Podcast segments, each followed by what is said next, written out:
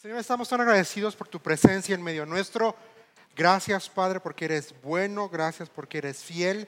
Gracias porque en esa fidelidad tuya nos dejas tu bendita palabra para poder conocerte, para poder asombrarnos y para poder enamorarnos aún más y más y más de tu obra, Señor, y de ti, obviamente. Padre, toma control de este tiempo, toma control de mi persona y Señor, yo te pido que no permitas que diga algo que atente contra ti. En tu nombre, Señor, estamos orando en Cristo Jesús. Amén y amén. Entonces, la semana pasada llegamos al versículo 12 o 13. 12, ¿verdad? Nos quedamos en el 12. Si lo último que vimos fue cómo me trata Dios y hablamos que es con amor, con cuidado, con firmeza, con misericordia, con justicia.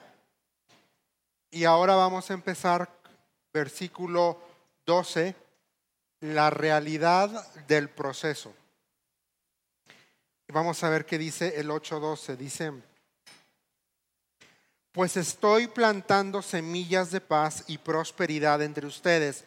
Las vides estarán cargadas de fruta, la tierra producirá sus cosechas y los cielos soltarán el rocío.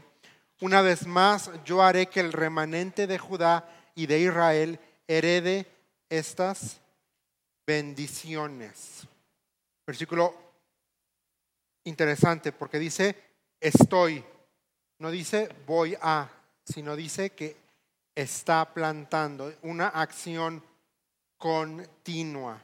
Estoy plantando. Y no sé tú, pero la realidad de saber de que Dios está plantando semillas de paz en mi vida, eso me produce, me da paz. El saber que Dios está sembrando en mi vida no solamente su palabra, sino paz y prosperidad, paz y prosperidad. Y qué increíble realidad es esta, es saber que cuando, cuando entramos en este proceso y le dejamos a Dios que restaure nuestras vidas, en todo el proceso va a haber paz, paz de saber que estamos haciendo lo que Dios quiere, que estamos permitiendo que Él obre, que estamos permitiendo que Él corrija, que estamos permitiendo que Él haga los cambios necesarios en nuestra vida para poder ser quienes Él quiere que tú y yo seamos.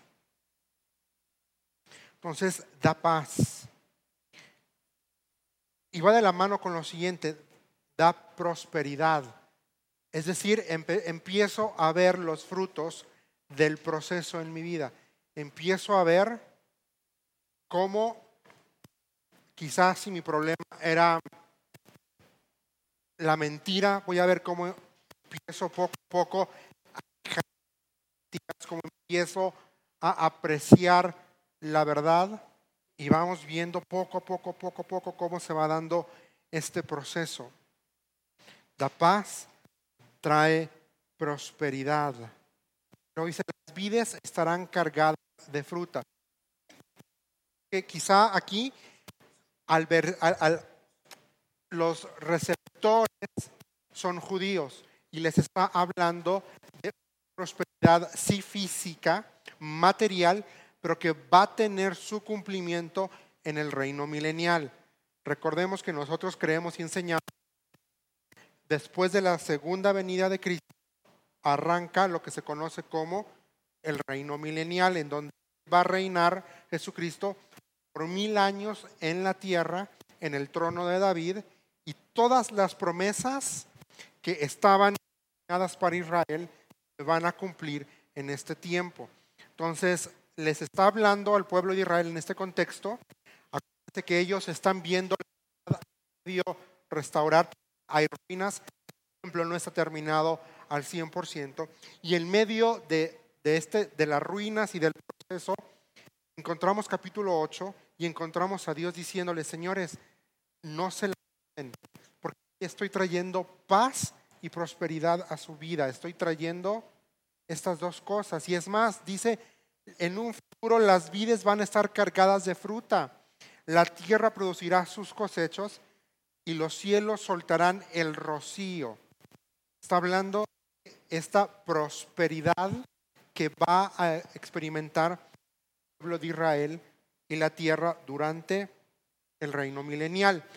Para tu realidad y mi realidad, está hablando, podemos vamos a caer en una prosperidad espiritual cuando dejamos que Dios obre en nuestras vidas y estamos permitiendo que este proceso se lleve de forma correcta y de forma activa en nuestras vidas. Cuando le decimos, Dios, ven, trabaja en mi vida y le dejamos al Espíritu Santo hacer lo que solamente Él sabe hacer, vamos a ir viendo cómo empezamos a dar pasos firmes, seguros, alineados a la Escritura y vamos a tener paz en el proceso, pero vamos a empezar a ver cómo eh, pequeños frutos de esta decisión que estamos tomando de, este proceso, vamos a empezar a ver una diferencia de cómo estamos y no perdamos de vista hacia dónde vamos, queremos ir o hacia dónde estamos apuntando llegar.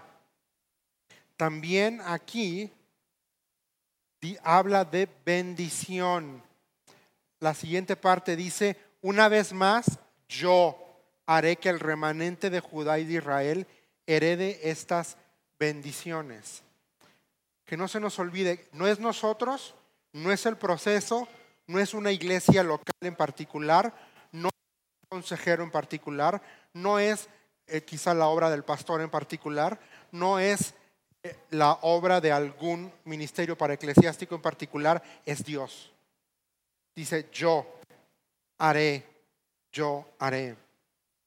Y eso tenemos que entender y nos sintamos que, que, perdemos fuerza, cuando sentimos que, que nos tiemblan las piernitas, que no sabemos que el proceso está muy duro, que está muy difícil, recordemos esto. No veamos, no limitemos nuestra mirada a dónde estoy ahorita, sino veamos el futuro, a dónde Dios me quiere llevar. Y eso nos va a dar esperanza, y eso nos va a dar la certeza y el convencimiento para seguirnos sometiendo al proceso. Y quizá el proceso no, no va a ser fácil, puede ser duro, complicado, duro, vamos a ponerlo así.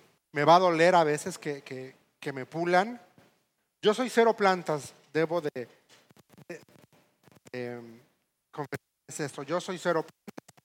A mí las plantas se me mueren, a mí las plantas no me duran nada, pero mi mamá ella sí es, pero yo veo que ella con paciencia cada semana corta cosas, hojas que están quizás no muy sanas, que están muy feitas, las corta, les pone tierra, les pone aditivos.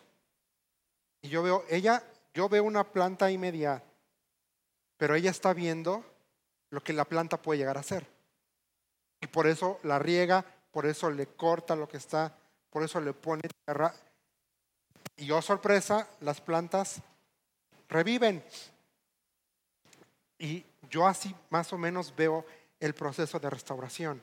Quizá yo estaba medio así, pero entonces viene Dios con su palabra y empieza a hacer, a podarme, a quitar esas hojitas que estaban malas, que estaban secas. Yo no lo puedo ver, pero Él sí lo puede ver y lo está haciendo. Dice una vez más, yo haré que el remanente de Judá y de Israel herede estas bendiciones. Y ve lo que dice versículo 13. Entre las demás naciones, Judá e, e Israel se convertirán en símbolo, se convirtieron, perdón, en símbolo de una nación maldita, pues ya no lo serán más. Vamos a quedarnos ahí. ¿Qué es algo que hablábamos la semana pasada? Si vamos a vamos a ver la historia del pueblo de Israel. ¿Cuál es el común denominador? ¿Qué hacía Israel? Era desobediente, le daba la espalda a Dios, era ingrato a Dios, renegaba de Dios. Me, me llama la impresión, es, es en Crónicas o en Reyes, donde dice que y cada uno hacía, jueces, jueces, decía, y cada uno hacía lo que quería, lo que bien le parecía. Y aquí dice, yo ahora los rescataré y los haré símbolo y fuente de bendición. Y eso a mí, me anima y te debe de animar que en tu proceso, Dios, tú no eres tu fracaso. Y si nos sometemos al Señor, vamos a ser símbolo del favor, de la bendición, del poder de Dios, de lo que Dios puede hacer. Entonces volvemos símbolo del favor de Dios. Soy un símbolo del favor de Dios. Vamos a seguir leyendo el 13. Así que no tengan miedo, sean fuertes y sigan con la reconstrucción del templo. Y a veces pues nos da miedo cuando estamos en el proceso de, de, no saber lo, que va a venir. O a veces nos da miedo de sacar todo lo que hay ahí adentro. Porque decimos, ¿qué va a pensar de mí si saco todo lo que está dentro de mí? Pero la verdad es que nuestro Señor está con los brazos abiertos invitándonos a venir. Él ya sabe lo que hay adentro de nosotros. Él ya sabe lo malo. Él ya sabe, como dice el, dicho, de qué pie cojeamos. Él ya lo sabe. Yo estoy seguro y convencido que una persona madura espiritualmente no te va a juzgar cuando tú abres y sacas lo malo que está en ti. Una persona madura espiritualmente no te va, eso sí, no te va a apapachar, no te va a decir, ay, pobrecito de ti. Había un profesor del seminario, cuenta la historia, él le gusta mucho contar esa historia y genera en nosotros mucha, mucha confianza, pero él cuenta en una ocasión que fue a hablar, un, compañero fue con él a, a buscar un tiempo y estaban platicando y el muchacho se estaba excusando por no haber entregado un trabajo a tiempo. Y de pronto el profesor le dijo, pero hay algo más, ¿verdad? No veniste aquí por eso. ¿Con qué estás luchando? Y, y este, no, pues este, pero el profesor dijo, no, hay algo más que no me estás queriendo decir. Y este muchacho dijo, es que si te lo digo, puedo perder mi lugar en el seminario, puedo perder el trabajo que me están ofreciendo para pastorear una iglesia. Y el profesor le dijo, ¿qué es?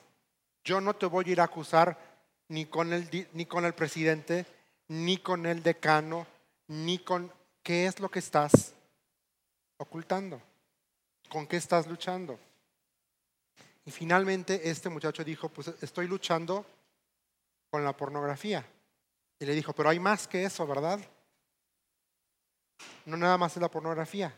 Y ahí en la oficina, el muchacho confesó que estaba envuelto en un ciclo, en una atadura muy fuerte de índole sexual.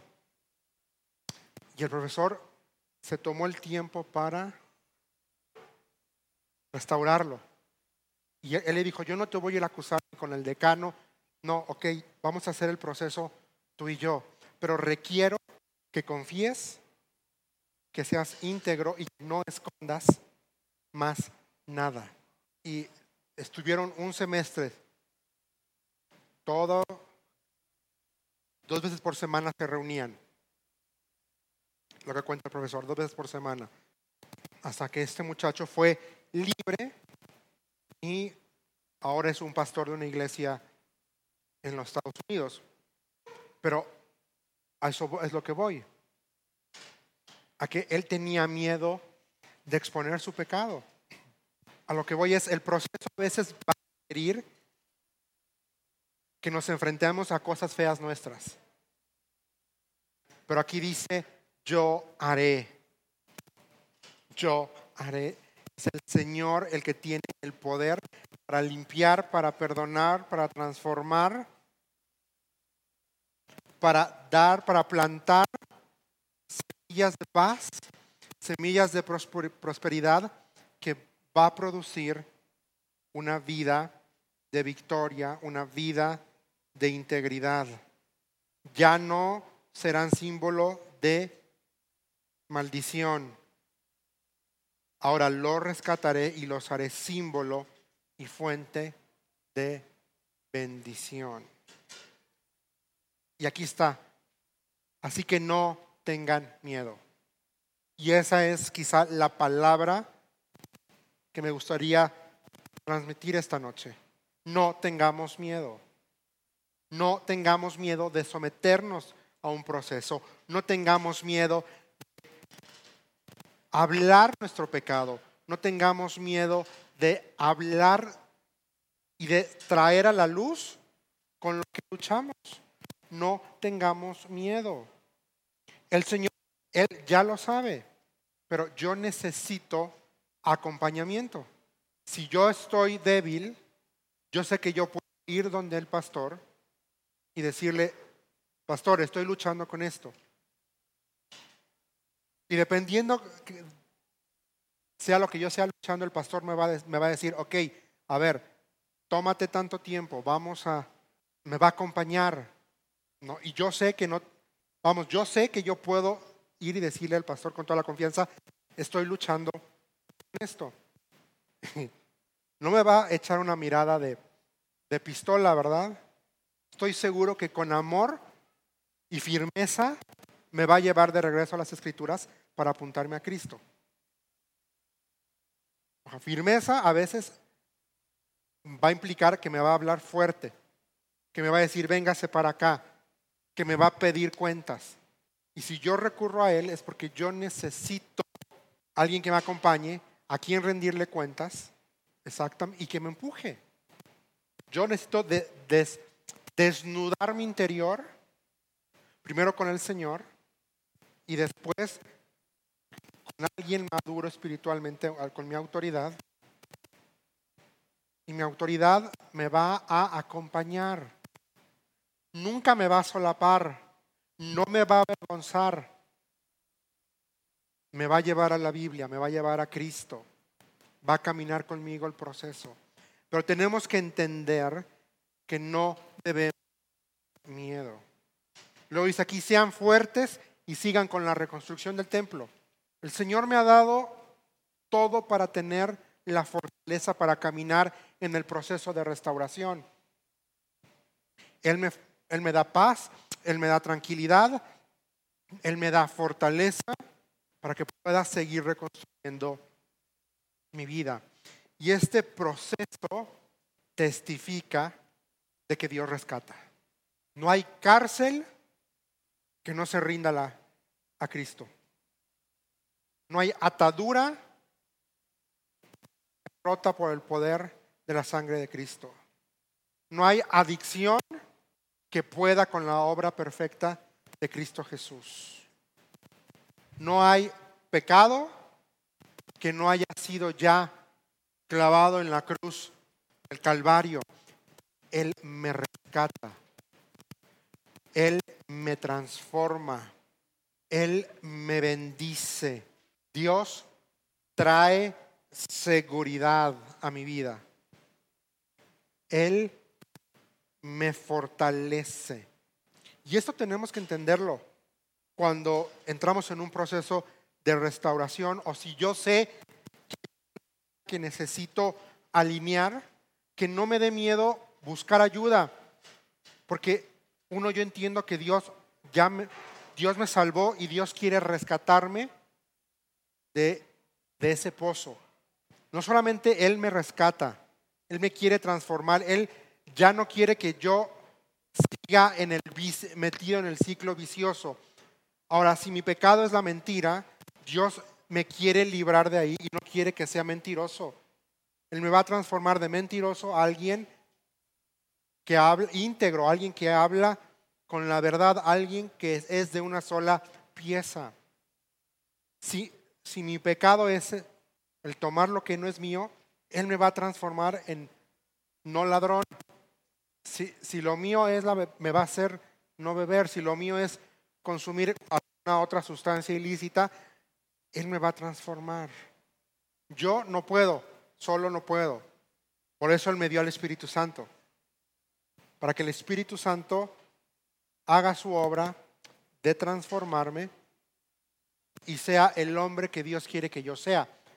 Pero Espíritu Santo necesita que yo le diga, órale vas, te doy el, el control. Estoy dispuesto a entrarle. Y esa es otra. Tenemos que estar dispuestos a entrarle. perdón la expresión, decir, órale, va, Señor, le entro, no importa si tengo que perder amistades, no importa si tengo que perder quizá el trabajo, no importa. Quiero ser quien tú quieres que yo sea. Quiero ser quien tú me has llamado a ser en tu palabra. Y Dios va a bendecir esa decisión. Dios va a, bendecir el que yo me someta a Él, el que yo venga a Él, el que yo diga, órale, dígame, púrgame. Perdón la expresión. Saca todo lo malo que hay en mí. Y Él me va a dar seguridad. Seguridad de saber que estoy en sus manos, que Él me está transformando, que Él todavía no termina conmigo que tiene un plan especial para mi vida.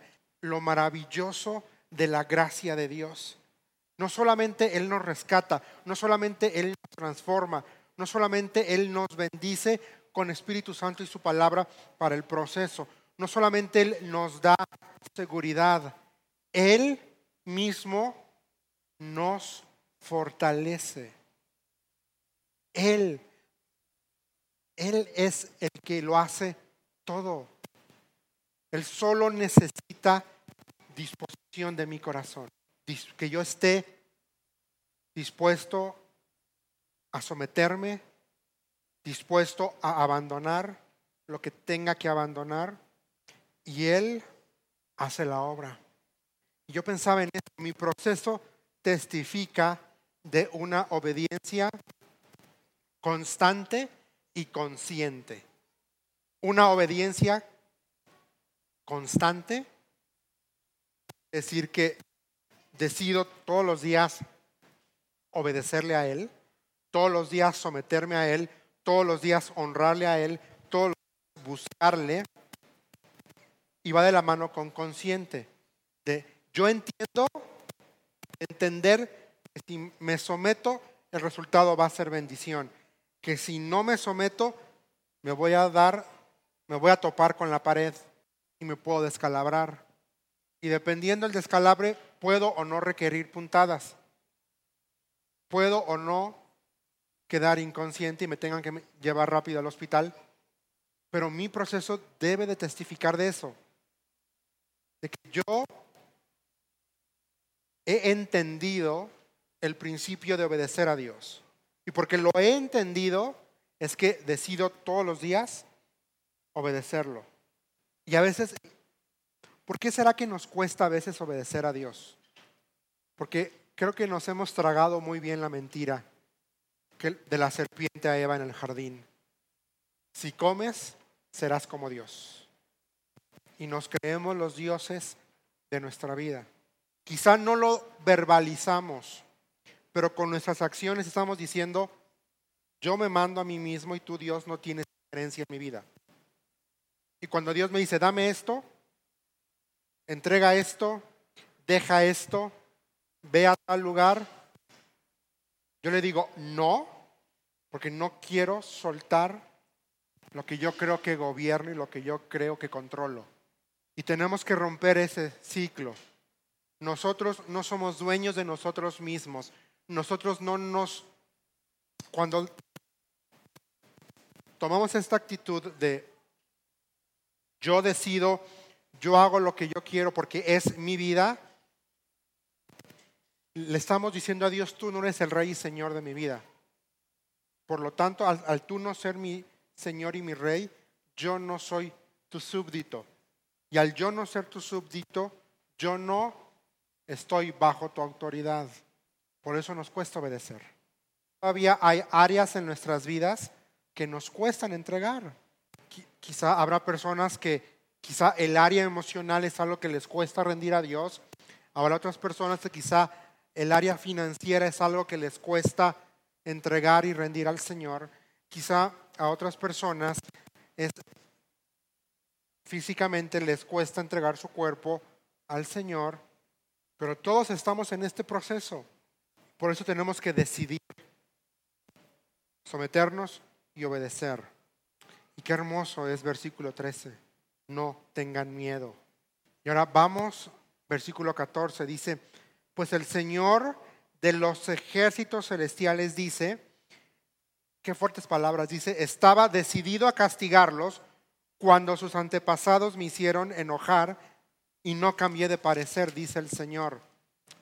Sin embargo, ahora estoy decidido a bendecir a Jerusalén y al pueblo de Judá. Así que, otra vez vuelvo a repetir la palabra, no tengan miedo. Pero ustedes deben hacer lo siguiente, aquí viene, digan la verdad unos a otros, en sus tribunales pronuncien veredictos que sean justos y que conduzcan a la paz. No tramen el mal unos contra otros. Dejen de amar el decir mentiras y jurar que son verdad. Yo odio todas esas cosas, dice el Señor. Verdad, justicia, misericordia y honestidad debe caracterizar nuestra vida personal. Tenemos que actuar con verdad, y decir pecado lo que es pecado.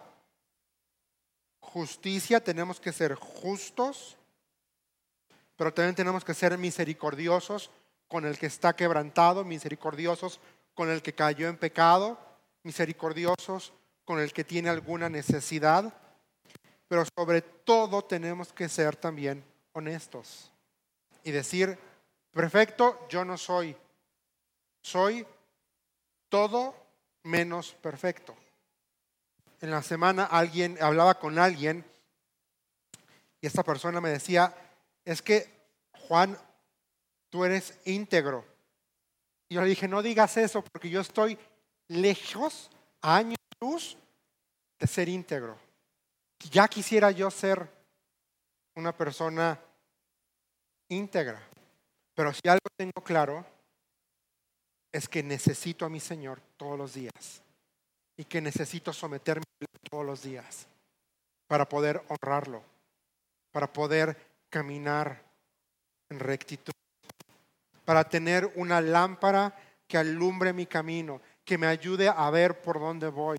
Dios me ofrece la oportunidad de vivir una vida que refleje una realidad espiritual y Él no quiere que yo viva en un formalismo hipócrita. Y a veces este formalismo hipócrita se traduce en una religiosidad, en donde cuando nos preguntan, ¿cómo estás? Yo estoy bien. Estoy bien. ¿Hay algo por lo que puedo orar por ti? No, estoy bien. Todo está bien. Obviamente no estamos bien cuando tenemos esa actitud. Estamos ocultando algo que no queremos que la gente vea. Una realidad espiritual es entender que perfecto no soy, que soy débil, que soy frágil, que necesito de mi Señor todos los días para caminar en verdad, para caminar en justicia, para caminar en victoria, para honrarlo. Y ve cómo dice, yo estoy decidido a bendecir. Y eso no los tenemos que creer tú y yo.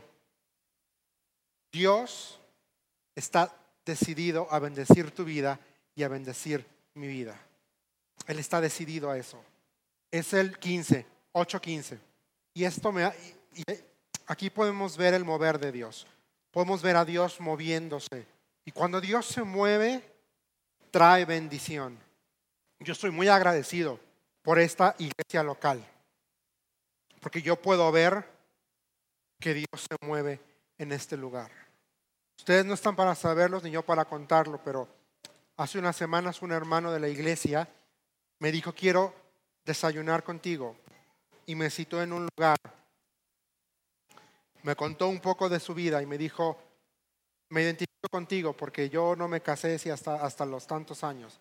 Y me contó su testimonio. Pero él dijo algo que me marcó a mí.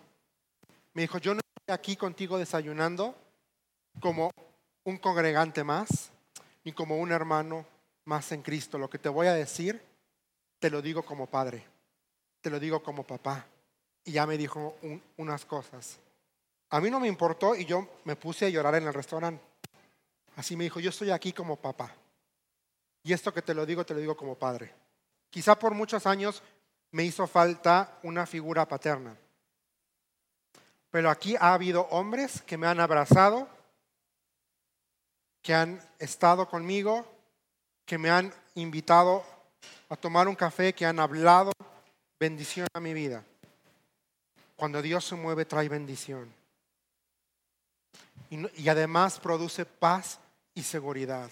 Y eso es algo que yo estoy también muy agradecido por esta congregación. Les, voy a decir por qué. Porque cada jueves sucede algo después de que se expone la palabra.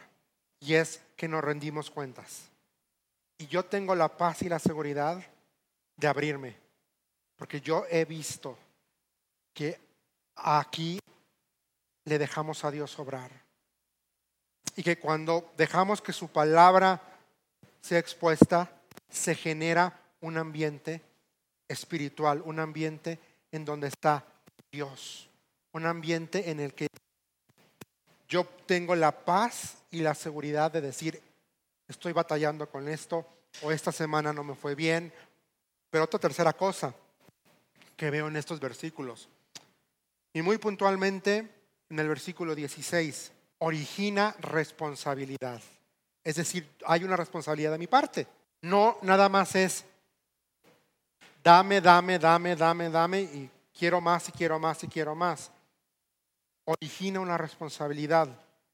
Aquí Dios dice, digan la verdad, sean justos. Versículo 17 dice, no tramen el mal unos contra otros. Dejen de amar el decir mentiras. Hay una responsabilidad. Aquí Dios le, decía al, al pueblo de Israel, tres cosas tienen que hacer. Decir la verdad. No vean la forma de ponerle el pie a su hermano y no amen la mentira. Hay una responsabilidad. Entonces, cuando Dios se mueve, yo soy responsable delante de Dios. ¿Cómo voy a responder? Yo estoy convencido que cada vez que se abre la palabra del Señor en este lugar y se expone, hay bendición, hay paz, hay seguridad, pero también debe haber responsabilidad. ¿Qué voy a hacer con esto que acabo de escuchar? ¿Cómo voy a poner en práctica esto que Dios me mostró el día de hoy? Y cuando Dios se mueve, no solamente ocurre esto que estamos viendo. Hay algo más. Produce integridad en nuestras vidas. Porque empezamos a caminar no siguiendo el camino de Juan Marcos. Comienzo a caminar siguiendo el camino de la verdad, con su palabra por delante, alumbrando mi camino. Aquí dice que tú sí sea sí, tú no sea no. Si yo me comprometo a algo, lo voy a cumplir. Dios me dice, ama a tu vecino, aunque se estacionen. Eh, ama a tu vecino, aunque no tire la basura y la deje ahí en la puerta. Bueno, Dios me dio dos manos. Yo puedo agarrar la basura del vecino, ir y tirarla.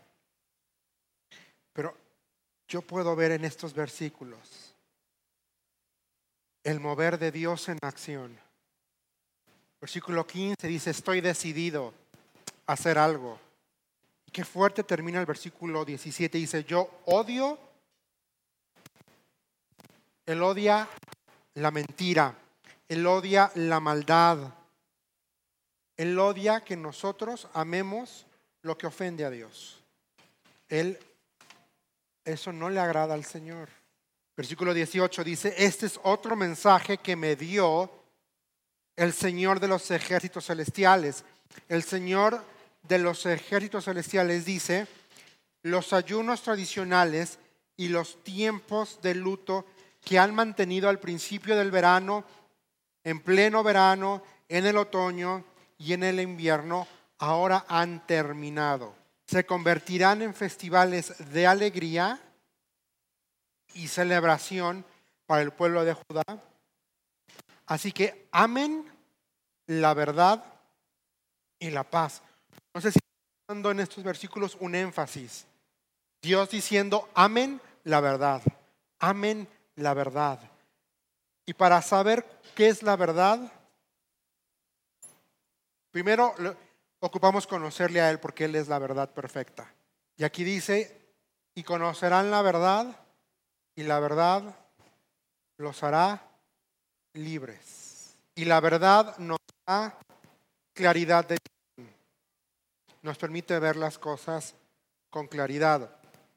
Hace dos semanas tuve una plática importante con una persona y esta persona me dijo, Juan, claridad da libertad. Yo dije, sí tiene razón, porque esta persona me preguntaba algo muy puntual. Este, y yo la verdad es que había, no me había atrevido a aclarar, pero el Señor orquestó todo. Tengo dos semanas rumiando eso, que, está aquí en, mi, en mi mente y en mi corazón.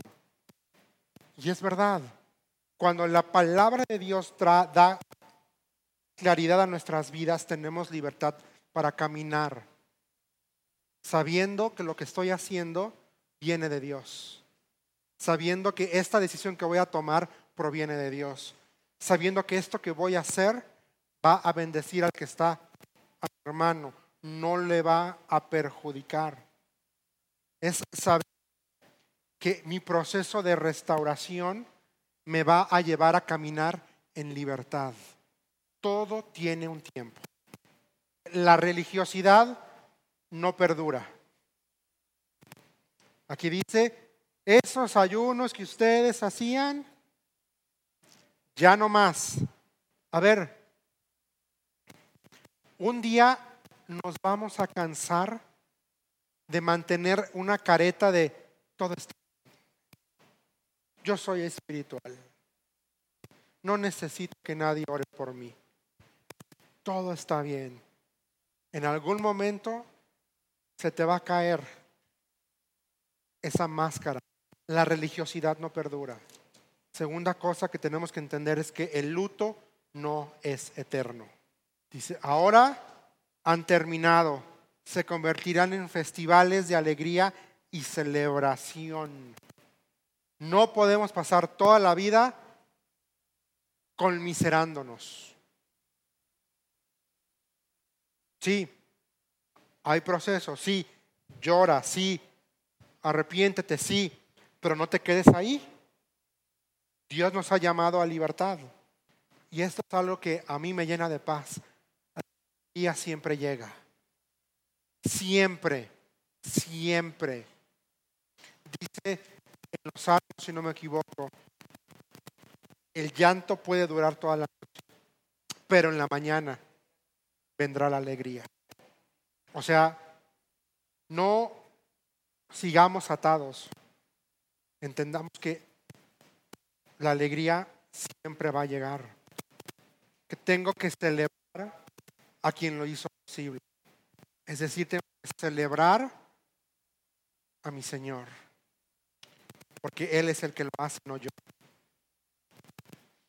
Y aquí el pueblo de Israel era animado por la esperanza de que en el futuro ellos iban a amar lo que Dios ama. ¡Wow! ¿Qué pensamiento? Tú y yo podemos amar lo que Dios ama. Si no, Él no lo diría. Ya se te ha dicho lo que de ti espera el Señor, que ames la justicia, que practiques la misericordia y que te humilles delante de tu Dios. Si no fuera posible, Dios no nos los hubiera dicho. Pero es posible amar lo que Dios ama. Los últimos versículos 20 al 23 dice, el Señor de los ejércitos celestiales dice, gente de naciones y ciudades en todo el mundo viajará a Jerusalén. La gente de una ciudad dirá a la gente de otra, vengan con nosotros a Jerusalén para pedir que el Señor nos bendiga. Adoremos al Señor de los ejércitos celestiales. Y NTV traduce aquí una frase, dice, yo estoy decidido a ir. Muchos pueblos y naciones poderosas irán a Jerusalén a buscar al Señor de los ejércitos celestiales y a pedir su bendición. El Señor de los ejércitos celestiales dice, en aquellos días, diez hombres de naciones e idiomas diferentes agarrarán por la manga a un judío y le dirán, por favor, permítenos acompañarte, porque hemos oído, dice, que Dios está contigo. Yo tengo una frase y creo que se los he compartido. O si no, a escuchar ahorita, pero a mí me gustaría que la gente diga, yo quiero lo que Él tiene. Y no en términos económicos, sino que la gente diga, yo quiero la paz que Él tiene, yo quiero la tranquilidad que Él tiene, yo quiero la seguridad que Él tiene. Y lo que están queriendo decir es, yo quiero al Cristo que Él tiene. Eso es lo que yo veo en estos versículos. Que la restauración de Dios que Dios va a hacer con el pueblo de Israel va a ser tan hermosa que la gente de todo el mundo va a querer experimentarla, va a querer ver a Dios, va a querer ser parte de. La restauración es contagiosa. Cuando yo veo que la vida de mi hermano fue restaurada y que él ahora camina en libertad, yo quiero también, yo también quiero caminar en libertad, yo también quiero ser libre, yo también quiero experimentar las bendiciones que, que él experimenta. Es contagiosa. Me hace a mí buscar a Dios. Esta frase, ¿cómo me impactó? Yo estoy decidido a ir. Y yo oraba y decía, Señor, ¿será que como iglesia, de forma individual, digamos, yo estoy decidido a ir el domingo a la iglesia, yo estoy decidido a ir los jueves, yo estoy decidido a ir los miércoles, yo estoy decidido a... La restauración produce adoración, causa determinación. Dice que gente va a querer ir a buscar al Señor. Y no solamente a buscarlo, dice versículo 22 al final, y a pedir su bendición. Origina su misión. Cuando yo soy restaurado, me someto a Dios. Porque Él ya me hizo libre. Y porque yo ya no quiero volver a caer en eso. Entonces me someto a Dios, me someto a su verdad, me someto a su palabra, me someto a su autoridad, me someto a la instrucción y a la guianza del Espíritu Santo. Es para todos. No seamos egoístas. Lo hemos dicho, es un hospital para qué? Para gente necesitada. No sé tú, pero yo estoy necesitado, yo estoy necesitado de mi Señor. No sé tú, pero allá afuera hay un mundo que está en terapia intensiva. Quizá a mí ya me pasaron la cubículo, pero allá afuera hay un mundo que está en urgencias. Si el Señor hizo algo por mí, yo tengo que compartirlo, ¿no? Y hace como dos semanas éramos animados y retados los varones de a quién le estás compartiendo. Y la pregunta es, para terminar esta noche, es, ¿qué tan sometido estoy yo a mi Señor? Esa es una Pregunta cuya respuesta requiere que nos tomemos el tiempo que sea necesario con el Señor y para hacer los ajustes que sean necesarios. Oremos. Señor, estamos tan agradecidos por este tiempo. Estamos tan agradecidos por tu palabra. Gracias porque nos hablas. Y gracias. Yo, Señor, estoy sorprendida y no tengo palabras para describir siquiera cómo me explota la mente al tratar de vagamente procesar el cuánto me amas. Señor, tú lo has hecho todo. O sea, tú haces todo. Solo pides de mí entrega y que te deje hacer lo que solamente tú sabes hacer.